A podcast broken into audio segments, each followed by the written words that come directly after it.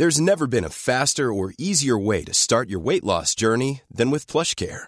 PlushCare accepts most insurance plans and gives you online access to board-certified physicians who can prescribe FDA-approved weight loss medications like Wigovi and Zepbound for those who qualify. Take charge of your health and speak with a board-certified physician about a weight loss plan that's right for you. Get started today at plushcare.com slash weight loss. That's plushcare.com slash weight loss. plushcare.com slash weight loss. Esta es una presentación de Heraldo Media Group.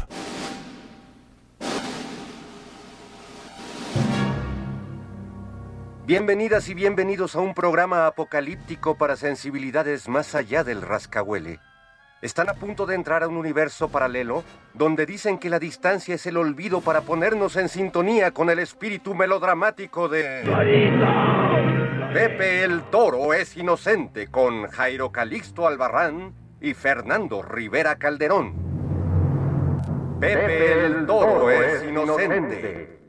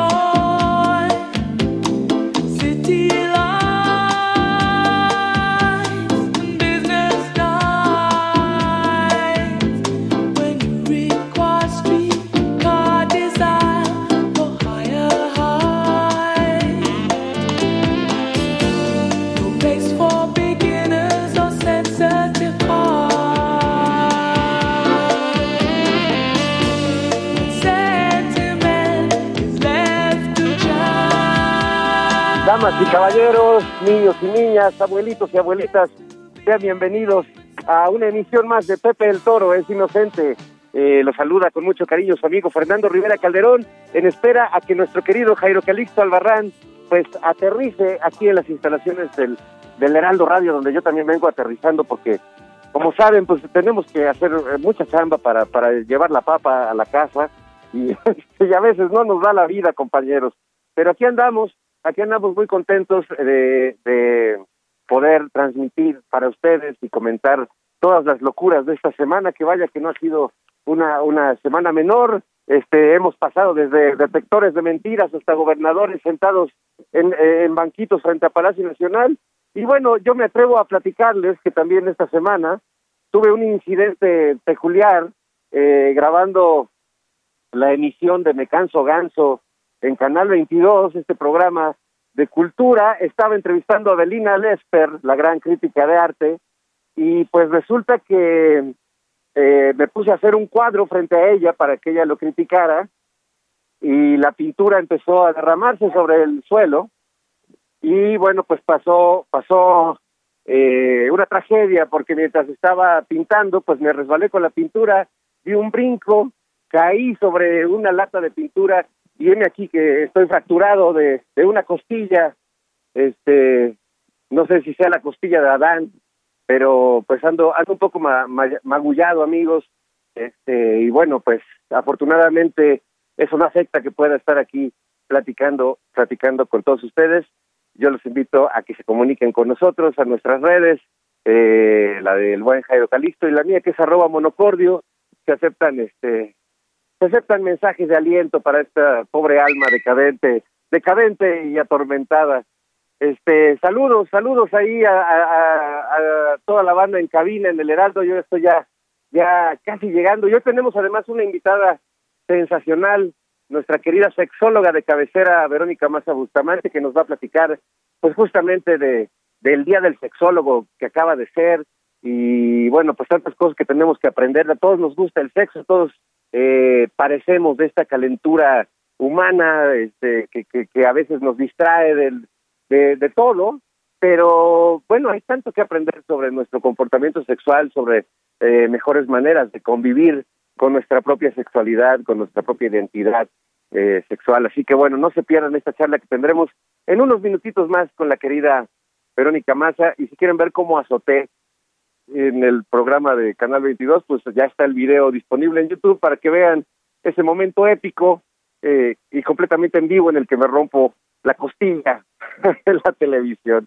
Y bueno, eh, ¿qué les cuento? Pues esta, esta ha sido una semana verdaderamente eh, llena de mucho, mucha ajetreo político, de mucha dimes y diretes, de una confrontación que si bien hemos venido viviéndola desde hace mucho tiempo, pues eh, creo que cada vez se está volviendo más frontal eh, y este ejercicio que hizo el presidente eh, López Obrador al inicio de la semana eh, de pues de velar las las fake news, las mentiras, hacer este pues esta especie como de qué sería Eh, un, un un show como si fuera un show televisivo, pero donde el protagonista es es la mentira. Eh, yo creo que ahí no tanto quién la dice, porque obviamente eso pues lo sabemos quienes leemos periódicos, quienes vemos noticiarios. Creo que lo importante, lo que sí le correspondería a, a el gobierno en este caso, pues es, es ir sobre la mentira, o por, o por lo menos poner la otra versión que, tienen ellos, eh, porque ahora sí que cada quien cuenta su verdad, como diría esa filósofa llamada Niurka Marcos, pero bueno, la verdad de cada quien no necesariamente es la realidad o refleja lo que los ciudadanos percibimos sobre las cosas. Así que bueno, interesante ejercicio este que se hizo en la conferencia mañanera, muy cuestionado para algunos, algunos piensan que pues el presidente y, el, y su equipo pues no deberían asumirse como los portadores de la verdad. A mí me parece interesante porque sí creo que estamos viviendo en una época donde hay una manipulación mediática y una manipulación de la realidad, eh, una manipulación además muy más pegada a la víscera y al sentimentalismo que a, que a los argumentos o las razones. Lo hemos visto dramáticamente en el tema, eh, en este tema de los niños con cáncer, en esta pugna con contra el doctor Gatel, lo que sucedió en el programa del Chamuco TV, donde entrevistaron a, a Gatel y habló pues de estos eh, de estas pretensiones golpistas que tienen algunos grupos empresariales importantes eh, de, alto poder económico en México. No les gustó que dijeran eso eh, pidieron la cabeza de, del doctor Gatel que se arrepintiera de sus palabras que le corten la cabeza como decía la reina de Alicia en el País de las Maravillas. Pero pues eh, hay hay hay un gran trasfondo sobre este este tema.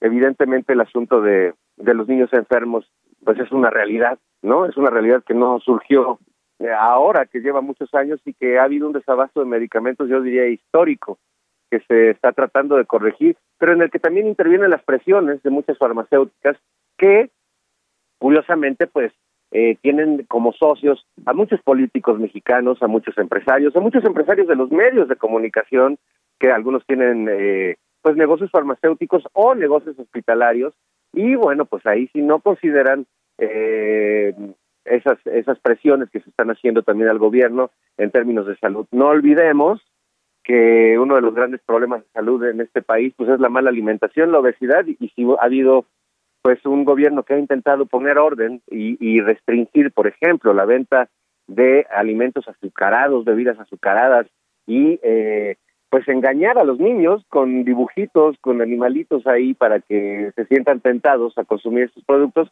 pues bueno, creo que ahí ha habido una batalla importante por parte eh, de la Secretaría de Salud y creo pues que le están cobrando muy alta la factura al, al doctor López Gatel y al secretario y al, al gobierno de López Obrador. Yo sí creo que valdría la pena como ciudadanos pues hacer hacer esa reflexión y bueno, pues yo yo he, he llegado ya aquí al, al, al Heraldo Radio, voy a subir al elevador, así que este pues vamos a poner un poco de musiquita, ¿cómo ves mi querido José Luis?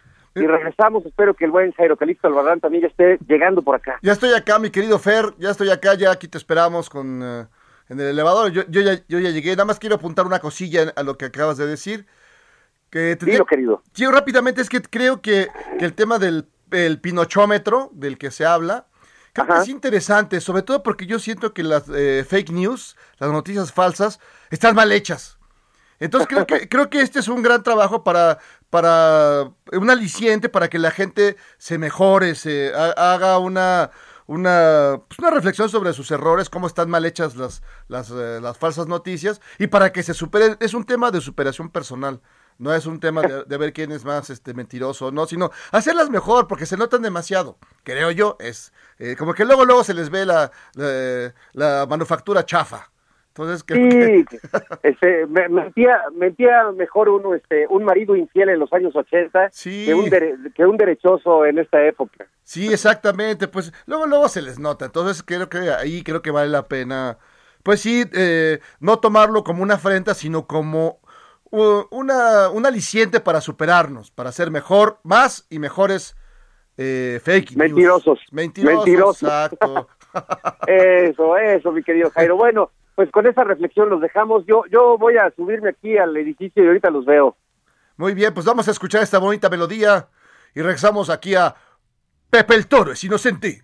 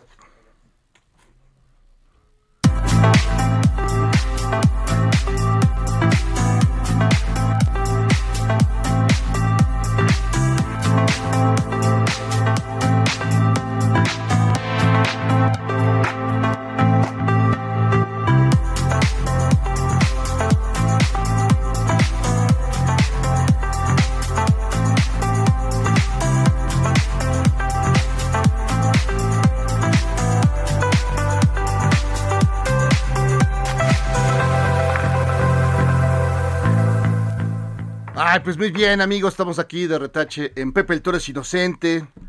Ya, ya pasaron los primeros, este, las primeras dudas de la llegada. La incertidumbre. La incertidumbre maldita, el principio de incertidumbre que le llaman los científicos. Así empieza todo, Jairo. Así empieza con, un- con una onda eh, dudosa, pero bueno, pues ya estamos aquí, mi querido Fer. Pues sí, es, eh, grandes, grandes, grandes asuntos eh, se cosieron esta semana. Lo bueno es que tú te ves más joven. Me veo 10 minutos más joven porque, amigos, hace 20 años que no me veía con el pelo negro, negro azabache, como, Sí, sí, sí. como el gran eh, Chete Fernández, así como se ve su bigote, así, Así te ves. así me veo, y sus patillas. No muy natural, pero, No pero la nada tan jovialidad. natural, pero, pero ya, ya no hubo manera. Sí, bueno, no te ves tan antinatural como, por ejemplo, don Esteban Mayo. Te acuerdas de ese Ah, gran Esteban Mayo. que ya traía como una máscara y una peluca integrada. Sí, ya luego se ponen muy, muy raros. ¿Sabes qué se ve muy raro? Pero también que luego no se, no se ayudan. Por ejemplo, Yáñez. el, este, Eduardo Yáñez. Eduardo Yáñez. Ese Ese- gran actor. Ese notable eh, humanista y profundo ser eh, de pensamiento claro y, y Contundente. contundente e inobjetable. Sus ideas pegan. Sus ideas pegan. Y este, lo chistoso es que eh, vi unas imágenes donde, pues sí se ve seriamente abotagado, seriamente abotagado, nivel Gelipillo Calderón. Que ahí se, ahí, ahí se- ¿Tanto así? Ah, de veras, de pronto dije, ¿quién es quién? ¿O es Yáñez o es este o es eh, Gelipillo? Sí estaba dudoso, nada más por el pelo negro, el pelo sí se vea más negro, el de, El de Yáñez. el más pelo. Más, sí, pues sí. Sí, y entonces es que sí se ven, se ven, eh, se ven, ru- se ve rudo. Oye, pero ya, ya cuando, o sea, ser borracho, pues yo, yo no soy nadie para decir Para dar nada contra. No voy a dar lecciones de, pero ya, ya, este, cuando uno se empieza a hinchar de esa manera, es preocupante. Este, yo no voy a contar aquí historias de amigos que cuando empiezan eh, con, con la- eh, esta como inflamación, Sí, sí, sí. no solo este porque estás gordito, porque estás cheleando, no, no, ya es como una cosa, este, Sí, algo. que hay que ir al doctor. Sí, hay que darse una vuelta con, con el urólogo. Exacto. que te echen una mirada ahí. Eh, sálvase a la parte, no va a ser el diablo. Sí, pues es que eh, hay descuido. Esto también hay que reconocer que esta maldita pandemia, pues eh, encerrados y demás. ¿Qué te quedaba? No, no, pues be- beber. Echarte algo, pero hay gente que sí se pasó de lanza. hay gente que sí le, se- le entró con fe, esperanza y caridad. Yo digo, beban, pero si van a tener un vicio, no tengan otro. O sea, es decir, beben y tuitean. Este, Y luego primero beben y luego tuitean. que es lo que no hay que hacer. que no hay El que manual hacer. del buen tuitero dice que nunca se debe este, tuitear borracho. Todos lo hemos hecho ya alguna Sí, vez, sí, por eso existe ese manual. No, y de la segunda ley, la segunda ley del Twitter es antes de antes de tuitearlo hay que pensarlo muy bien. Porque luego pues, se sueltan cosas. Si fueras Vicente Fox, pues dale una chainerita a la ortografía, No. mándasela a un sobrinito que está en la primaria para que te corrija el que a mí se me hace mala onda que no haya nadie, no, o sea, un alma caritativa. No le puedo creer que todo ese rancho, con todo ese personal que trabaja ahí, no hay un alma caritativa que le eche unos acentos, que le quite algunas este, esdrújulas y unas brújulas y esdrújulas que pone ahí. No, ya, pues, ya lo que quiere decir es, ya es otra cosa, ya está, ya es muy de su, de yo creo que debería volver a contratar a Rubén Aguilar Don Burren. Don Burren, que tampoco, bueno, por lo menos él tenía buena ortografía. No, Sí, no, su, no pensamiento, su pensamiento está más o menos al nivel del de Fox. al nivel de Fox, sí, Creo que ya los dos necesitan traductor. Necesitan a alguien, un tercero que, que diga lo que quiso decir. Qué tiempos aquellos, ¿verdad? Que, que el vocero tenía esa función, Sí. más que develar mentiras No, o pelearse con los reporteros ahí, era este tratar de explicar lo que el presidente intentaba articular. En algo remotamente parecido al español. Porque además había que, eh, había que, que meterle, meterle mucho trabajo de, de redacción. De interpretación. de interpretación. Y al eh, ami- amigo Millennial, tú eres un niño, donde eran niños eh, cuando, este- cuando estaba este personaje. eh, Rubén Aguilar como pues, el intérprete, traductor de, ¿Del de Fox- presidente? del presidente Fox al español. Tampoco le ayudaba mucho, porque luego se hacían más bolas, ya luego, dices, bueno, tráiganse otro. Es que esa era una chamba difícil. Sí, no había manera. Y bueno, aparte Rubén, que pues que él le gusta estar sentadito ahí escribiendo sus artículos, Sí. como a todos los intelectuales, o Grandes- sea, sí, grandes eso de intelectuales, darse de- baños de pueblo, no. No es lo suyo. No es lo suyo, lo suyo, pues sí, es el, es el cubículo. Es el cubículo. Claro, cubículos de altos ingresos. ¿no? Palaciegos, el cubículo Palaciegos, nada de palaciego. que hay unas cositas ahí nada más. No, no, no, eran cosas mu- pues mucho más este Popov, digámosle así. Popov, que es lo que, que, que es lo de hoy. Ahorita pues en ese tema, mi querido Fer, ¿tú qué, cómo le ves? Sí hay que eh, mandar al a un jue- a, a enjuiciar a los eh, expresichentes. Sí habría que o no, ya los dejamos como estaban. No, ya. no, yo creo, yo creo que hicieron, este, o sea, bastante se esforzaron, ellos y su cuadrilla de, este, De maleantes. de maleantes. Eh, no, yo, yo sí creo, o sea, lo que me parece un poco extraño, pues es este juego de, yo como presidente no lo voy a hacer, pero sí era un, un tema que se hablaba en la Pero campaña. la gente lo quiere. La gente lo quiere, entonces yo, para que no digan lo que dicen, que soy un vengativo y rencoroso, y para que no digan lo que ya han estado diciendo desde hace tiempo, le voy a dar el balón a la gente. No me encanta el proceso, aunque pues tampoco este me enoja que nos pregunten, ¿no? Evidentemente yo voy a decir, sí, me parecería muy bien que se les juzgara, eh, no en bola, porque cada uno tuvo diferentes eh, delitos, crímenes, algunos más graves que otros, ¿no? Más rudos, sí. Yo ya eh, había dicho que en primer lugar creo que lo que hizo Felipe Calderón de llevar al país al La borde de, de la extinción de esta guerra sin estrategia, poner a un, literal, Ah, a un narco, a un de, narco de- al de- frente de- de la seguridad pública. Bueno, Sí, es- lo bueno es que Felipe ese fue Calderón... como poner a Herodes, eh, a Herodes en una, en una primaria. como director de una primaria. No, pues no, este, no, no, este, entonces bueno, este, creo que ese tema, pues sí, no, no, no es el, no es mi favorito, pero qué bueno que, que se les juzgue, o sea, sí creo que cada uno, incluso el caso de Fox, que, que nos hemos burlado mucho de su ortografía y pareciera que es más inocente que No. Peña Nieto. No, dejó pasar muchas cosas, la omisión, Ah, cuando uno va a la iglesia, de, piensa- pecas de pensamiento, obra y, Y omisión. Yo siempre preguntaba, ¿es omisión o comisión o cómo era? O, Es dimisi- omi- o dimisión. no hacer, dejar que crezca, por ejemplo, el tema del narco en el sección de Fox, que pues él se puso a, a echar este la aromaterapia en los pinos, ¿verdad? Con Martita y pues se le olvidaron El- otros problemas. El prosacaso. El, El pros-. Toloache decía El- pueblo bueno que el tolochazo. no tienen en toloachado. No, ya vimos que era Era era babas de, de origen. Sí, pues a mí, digamos, sí, sí me- sí me, la verdad sí me hace divertido. Ya he dicho aquí que sí me parece mala onda. Eso sí, por quienes están en el tambo. ¿Qué culpa tienen de que llegue ahí de Poto Calderón? Es cierto. O llegue Salinas, o llegue, pues, que, o sea, Cedillo. Cedillo ni, crash, ni cash trae. Imagínate, ahí vas a tener que ponerle palchesco. No, pues, Sería bonito eh, crear una mazmorra abajo de la estela de luz. Ahí abajo. vale. Y ahí echarlos, porque se- sería un lugar, eh, así, ahí sí tendría sentido el monumento. Pues sí, la estafa de luz. La estafa de ahí, luz. ahí estaría bien. ¿Dónde están los expresidentes? Este, no, pues ahí ¿Dónde el- más? o ¿dónde? el, abajo. el estafa de El monumento a la corrupción y ahí viven abajo los, los duendecillos. Claro, o puede ser ahí. Mira, ya está hecha la barda. Ahí donde iba a estar una refinería de Calderón. Ahí también. Ay, puedes hacer un tambo nuevo, más padre. Pues, bueno, pero ahí cabrían más que expresidentes, ahí caben diputados, este, Pues yo creo que- senadores. Porque mira, cuando llega un personaje de ese tamaño a un tambo, pues no lo tratan bien. Ya ves cómo son resentidos la- la- la- los encarcelados.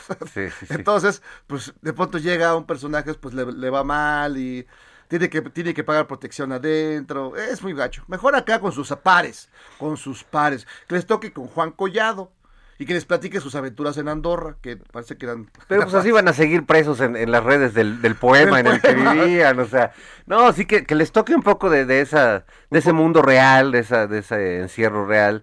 Aunque como ellos están acostumbrados a pagar protección desde que estaban libres, desde que estaban Sí, libres, pues, pues, bueno, realmente, realmente nunca han sido tan libres. van a vivir en el, van a estar en lo mismo. en fin, ya vamos a un corte y regresamos aquí a Pepe el Toro, es inocente.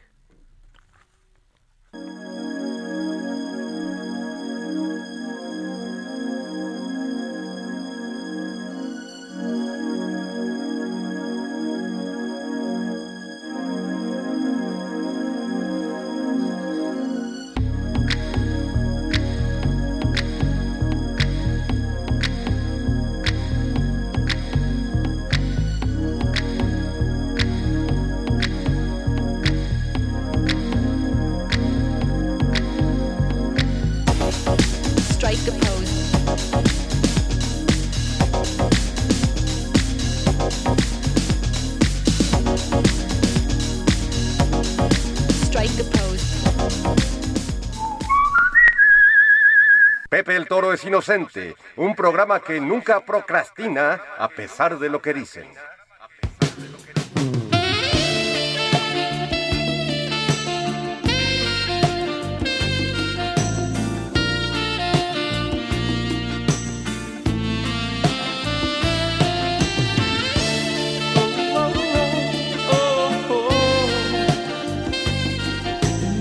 No sé por qué hoy andamos súper ochenteros, o, o siempre seremos así, Jairo. No, es una onda chenchualona de esas. Claro, a lo mejor es un lugarazo común. Chavo, Chavorrucos. chavorruco, sí. A mí, me, la verdad es que a mí me encantaba este... Yo, yo fui muy malo para entrarle a la música porque yo oía puro radio éxitos, eh, entonces oía Mijares, ya sabes, to- todo el pop en español, de, este, con mis tías y mi mamá, ya sabes. Entonces cuando entré a la secundaria, que todos, pues todos eran fans de Durán Durán, bandas acá con Sí, mucho... sí. Yo decía, yo necesito tener mi, mi banda para poderles decir, a mí me gusta. Entonces un día fui a Urrera y vi ese disco épico de George Michael y, y su compañero, que, que olvidé sus nombres, como Lara y Monarres. Es Larry, pero la- es- ay, se llama Andy. Wham! Andy- Wham! Wham, sí, pero Andy, no sé qué. Pero no es Wham, es Wham. Wham, Acá- o sea, casi lo dice este.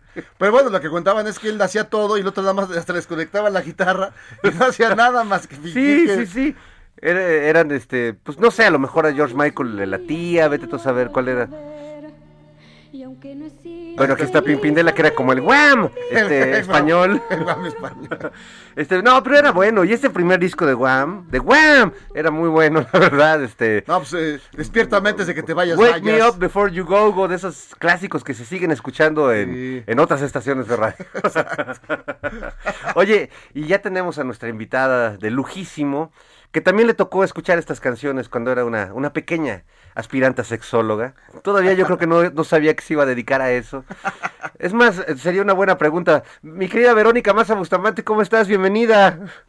Muy contenta de escucharte, Fer, de escucharte, Jairo, y pues aquí, este, patidifusa con esa pregunta. ¿Qué querías ser de niña antes de, de- de- de desear todo lo que has hecho en tu vida? Es muy loco porque cuando iba en la primaria, yo quería ser maestra de primaria y dentista. O sea, nada que Ah, ver. órale. Al mismo tiempo, pero ya no estaba mal. Porque los Sí, niños. que- lo- quería y, tener dos carreras, eso sí. Pues, y les ibas, les ibas a, dar, a dar, eh, dulces a los niños para que los le picaran los dientes y tuvieras más clientela. Eso está bien. Es una Era un buena- plan redondo, pero al final dije, ay, no, qué, qué aburrido. Bueno, Bueno, pero, terminé ah- siendo maestra, pero no de primaria. Claro, bueno, maestra, maestra de todos, Verito, pero este, ah, la odontología no está mal, porque mira, eh, Hugo Sánchez, acuérdate que también la, la tomó y se dedicó al fútbol, pero pues anunciaba aquella pasta de ¿con qué vamos a vencer a la caries? Ah, sí, acuerdo. cierto. Creo Hablando de los 80, ¿no? Y luego ya Sí. debrayó en el anuncio de la caries. Sí, ya el, el anuncio fue este. Pero bueno, cayendo. pero es el, creo, hasta donde recuerdo, el único jugador de fútbol mexicano que sí terminó una carrera, que sí estudió Y sí se nota. y sí se nota. por, por payaso, ¿no? Porque sí. Sí, sí, sí, sí, es medio mamucón, pero pues es una, es una leyenda, es una leyenda del panbol. Sí, no, bueno, yo, yo lo admiro por, por los hechos en la cancha. Ya todas las payasadas que. Ah, no, ya los demás, ya. no, Pero ya. sabes que además en corto es, es buen tipo, este, alguna vez me tocó platicar con él y, y, eh, creo que es más bien timidón, mi, mi querida Verito, no que tú, este, pues la timidez la dejaste en esa, en esa etapa de la primaria, me imagino. Exacto. Bueno, sí, como en la universidad ahí fue la debacle. Ahí dejé todo. Ay. Sí, caray, sí, sí, sí. y tú sabes, Fer, porque estábamos juntos ahí en la universidad. Lo sé, lo sé, pues no, te- luego nos, nos volábamos algunas clases por estar ahí aprendiendo otras cosas. Exacto. Oye, este, cuéntanos, fue, fue una semana importante para los sexólogos también. Este, y bueno, pues a nosotros nos gusta retomar eh, esto, si bien ya no, ya no es el día específico de la conmemoración, pues creo que sí vale la pena hablar del tema, y sobre todo cómo hablas tú de este tema, Berito, porque creo que eh, pues la sexología todavía no termina de permear en la sociedad y seguimos teniendo pues prácticas muy, muy deficientes, prejuicios muy grandes, ideas muy equivocadas a veces que pues nos impiden este desarrollarnos, olvídate que sexualmente como personas este, Como- sanas, este Sí. felices. Eh, cuéntanos un poquito de esto, Vero. Pues sí, efectivamente, eh, eh, Fer, como dices, la sexología es una profesión, un área de la medicina y de las ciencias sociales también, porque tiene como un poco de las dos, que, que todavía no se conoce plenamente y, y bueno, y eso que hace pues que la gente no sepa que existen estos profesionales de la salud sexual y de la educación sexual como los sexólogos y las sexólogas. Entonces no teníamos nosotros un día, digo, hay día del médico, día del administrador, del arquitecto, de la secretaria, ¿no? Hay mil días que pues bueno, digo, los más viejos ya debrayaron y son solo como el, pretexto para chorcha para cotorreo, pero que a fin de cuentas cuando pensamos en el trasfondo de estos días de pues básicamente su objetivo es visibilizar algo, ¿no? En este caso visibilizar pues una profesión. Y no existía, o sea, los, los sexólogos no teníamos ningún día como para celebrar, este, y entonces, eh, aquí en México, México dentro de toda América Latina, es un país donde la sexología sí se ha desarrollado pues pues bien en, las últimas décadas, ¿no?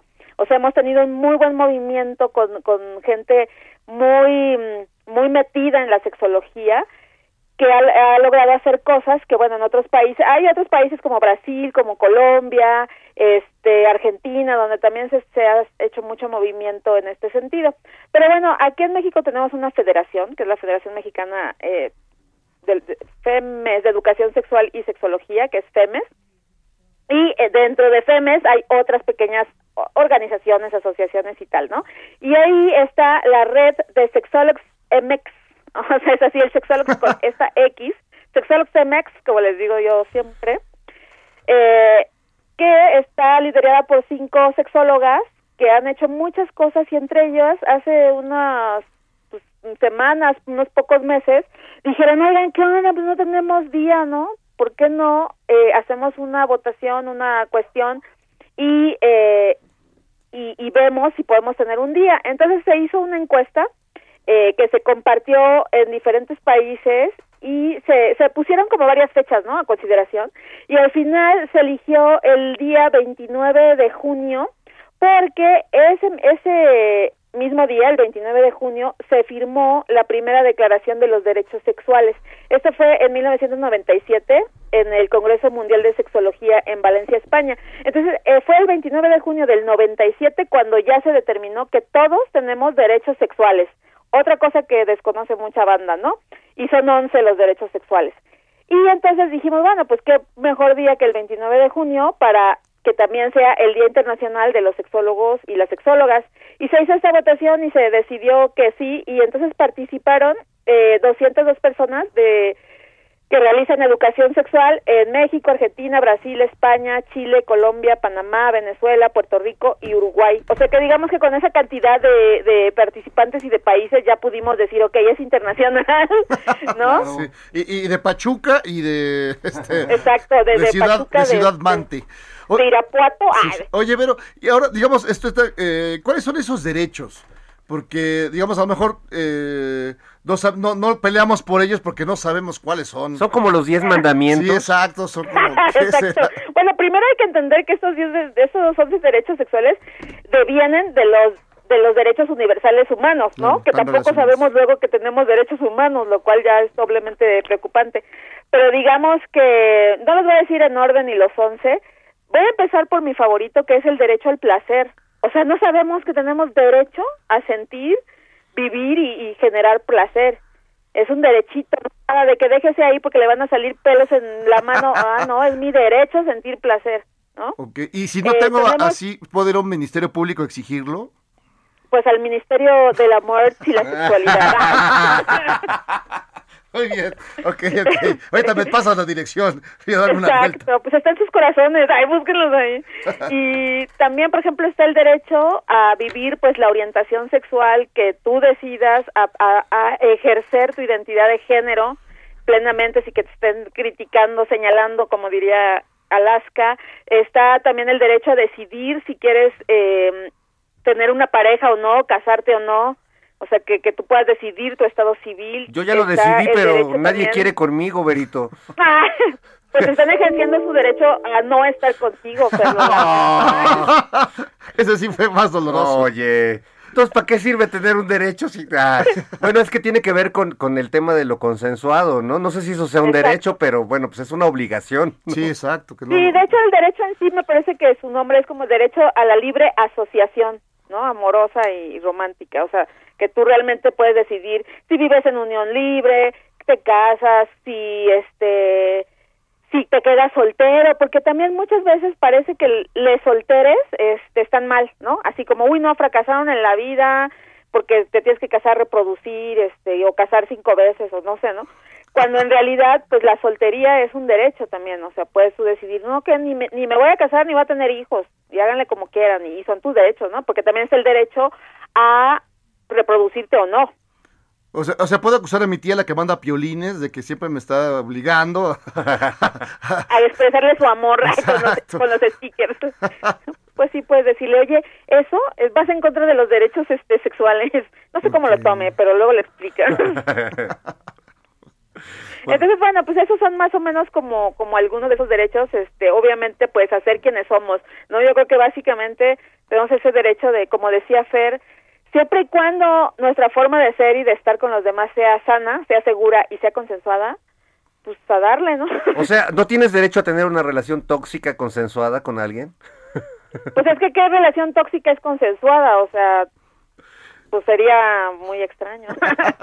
bueno, hay gente que, que, anda buscando eso, anda buscando lo, lo tóxico. Son como como en la ignorancia de que debe existir un consenso. Ahora, también, eso fíjate, Fer, qué interesante eso que me dices porque resulta y, y, se acepta en ciertos estudios de, de, las relaciones de pareja que hay parejas que su base es en los en las peleas, o sea que que ya aprendieron como una forma de expresar su amor y de estar juntos reclamándose hasta por qué la tortilla no está suave y que sin embargo eso les ayuda a tener una buena relación y eso se descubre cuando muchas veces en las terapias de pareja cuando resulta que aunque se echan la cacerola en realidad sí funcionan y haciendo una serie de cambiecitos, ¿no? Que en vez de aventarse la cacerola se avienten el juguete sexual o algo así.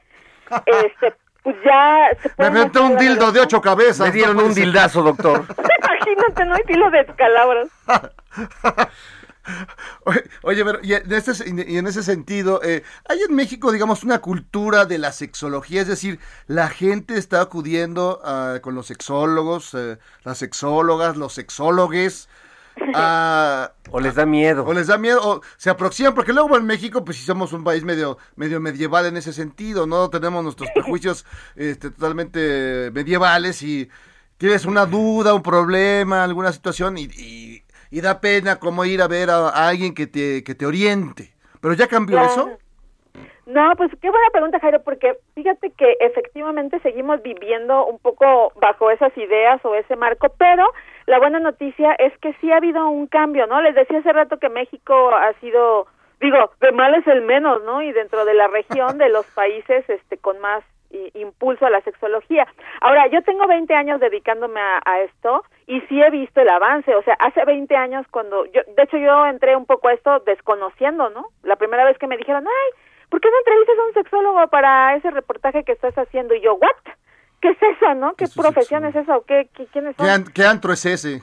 Exacto, así como, y, además me imaginaba, ya saben, en los 70 se puso de moda en Estados Unidos esta idea de el sexólogo como alguien que te enseñaba a tener este sexo, ¿no? Claro. A tener encuentros eróticos y que entonces tenías que encuerarte y hacer ahí tu Ponga, ponga música romántica, unas velas. No sé si se acuerdan de un escritor, Irving Wallace, ah, que era como el de este bestseller de los 70, 80. Sí, sí, sí. Tenía una, una novela que se llamaba La cama celestial y entonces era como el terapeuta sexual que simplemente se soplaba a todo mundo, ¿no?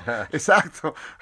y entonces esa era como la idea que había, pero hace como pues 20 años o más. La sexología no es tan vieja, es una profesión que empezó a finales del siglo XIX, o sea que casi casi lleva solo, o sea, lleva un siglo, ¿no? El siglo Apenas. Ajá, que en realidad comparado con la medicina o la arquitectura, pues es joven. Este, y, pero en estos 20 años se ha visto un gran avance y hoy en día ya es hiper común que la gente sepa que existe cuando menos eh, un profesional de la sexualidad, que es el sexólogo o sexóloga, ¿no? Este, y ya cada vez es más común que se atrevan a, a, ir y saben que está bien interesante que yo lo he notado y que no se lo había dicho a nadie hasta ahora, ah, sí, que digo, que es que muchos psicólogos ahora se están especializando en sexología. O sea, se dieron cuenta que no bastaba con la psicología para tratar ciertos asuntos, o con la medicina, sino que tenían también que estudiar sexología a la par. Como en mi caso, que yo soy comunicóloga y estudié sexología porque mi interés es la divulgación y educación sexual, no la clínica. Es que ahí lo que es interesantísimo, Berito, es cómo la sexología de algún modo es, es más reciente, como nos cuentas, porque este conocimiento ha tenido que vencer eh, cantidades de prejuicios y, de, la moral humana, ¿no? La, El, catolicismo, la moralina, o sea, incluso los médicos lo han padecido, los psicólogos, pero en la psicología como que aparentemente estabas a salvo porque el cuerpo no estaba metido en esa ecuación. ¿Y cómo, cómo se pretende analizar la mente de alguien si no se pasa por el cuerpo de esa persona, ¿no? Entonces yo creo que ha sido un camino largo para la sexología, pero qué bueno que llegó. Y yo creo que en el futuro todo psicólogo tendrá que ser sexólogo y todo sexólogo tendrá que ser psicólogo necesariamente, ¿no?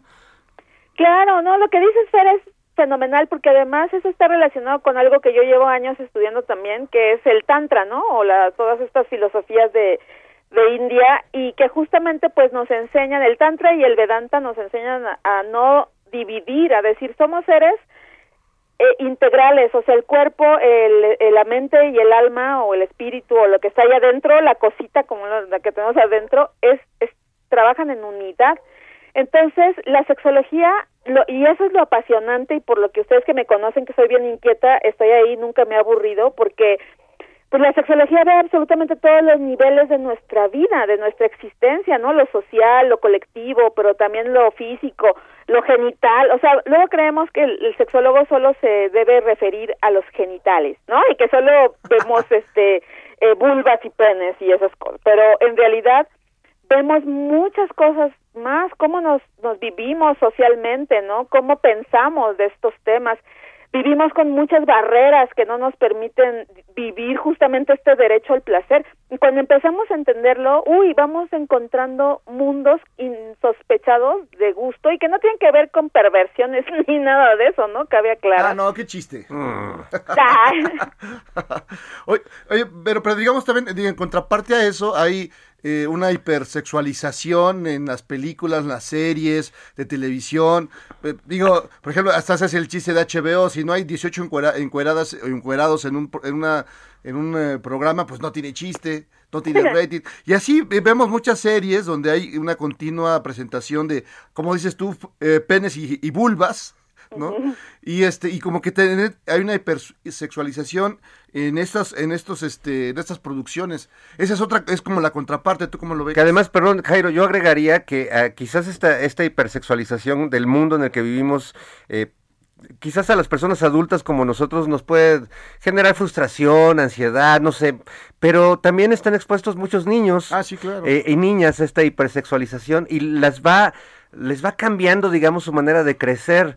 Eh, entonces, bueno, yo agregaría nada más esta parte, Jairo, de, los niños que reciben también este, este mensaje. ¿Cómo, cómo ves este tema, tanto para grandes como para chicos, Berito?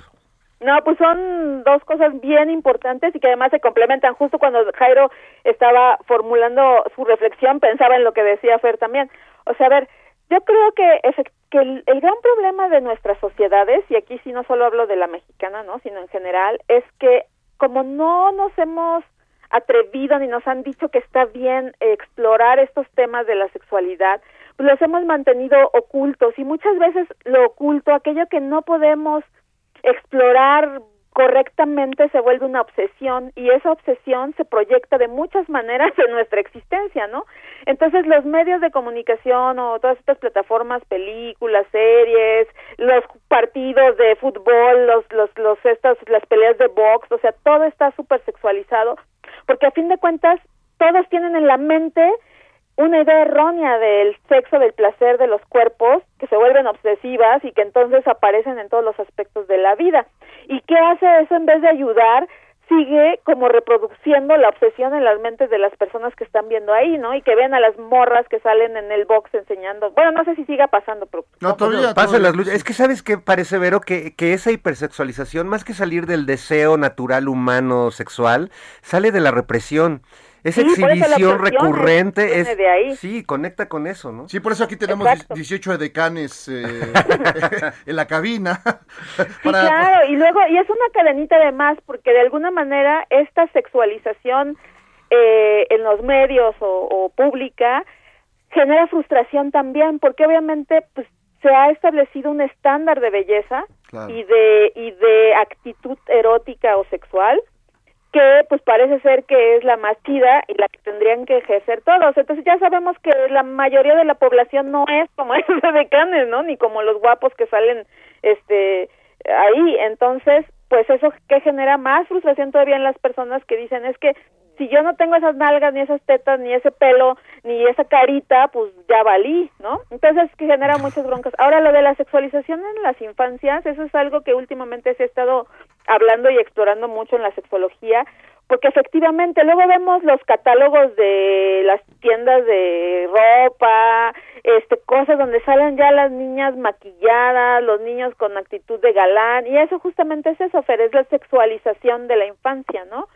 Cuando, eh, si bien los niños tienen el derecho a ejercer su sexualidad de muchas formas, eso ya es una visión adulta, ¿no? De la sexualización, de la sexualidad infantil. Claro. Y por supuesto que nosotros desde la sexología, pues abogamos mucho para eliminar esa visión eh, de los niños como si fueran adultitos, este, enanos, ¿no?